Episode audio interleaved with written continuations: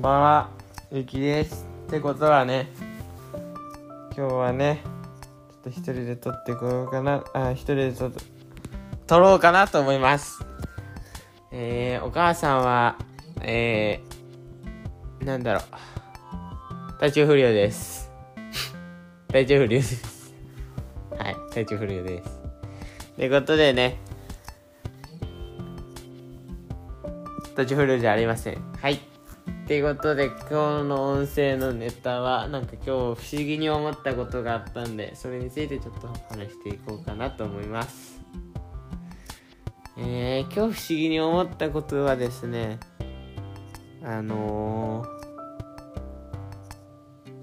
ー、あれです。今日部活があって、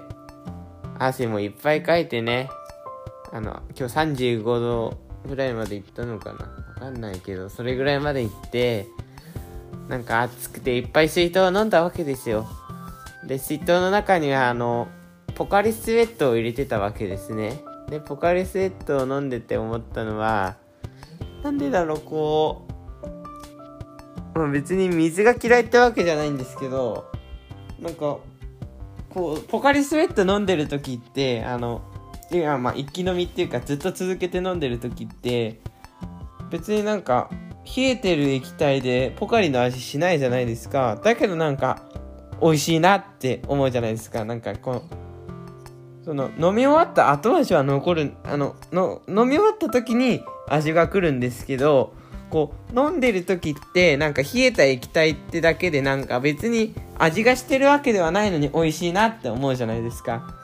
なんかそれが不思議だなって思って。例えば水飲んでれば、なんていうの、別にそんな水の味してるわけ、あの、水にも味あるじゃないですか。で、後味が水の味だなとは思うけど、なんかその水飲んでる時って別に水の味がするわけでもなく、なんか飲み物って全体的にそういう感じがあるじゃないですか。本当に濃い飲み物以外は。なんか、面白いなって思ったんですよね、それで。なんかただの液冷えた液体の味してるのになって思ったんですけどなんかこう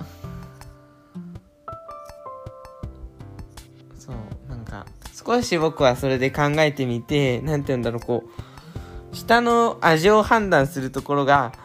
なんていうのこうポカリスエットをこう一気飲みしてる時はポカリスエットの味ポカリスエットの味ってずっと信号を出してるからなんかこうなんて言うんだろう難しいけどそれでなんかこう冷えた味しか感じなくなる。なんて言うんだろう難しいななんか。ずちょっと説明は無理なんですけどなんかずっとそのポカリの味がしてるよって指令を出し続けてるから冷たい味がするけどてか冷たい味にはなってかこう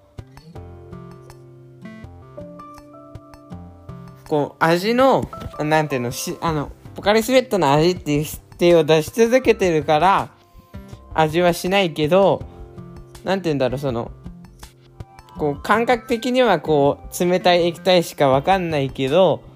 脳的に言うとポカリスエットの味っていうのは分かってるから美味しいって感じるんじゃないかなってちょっと考えたわけですよ。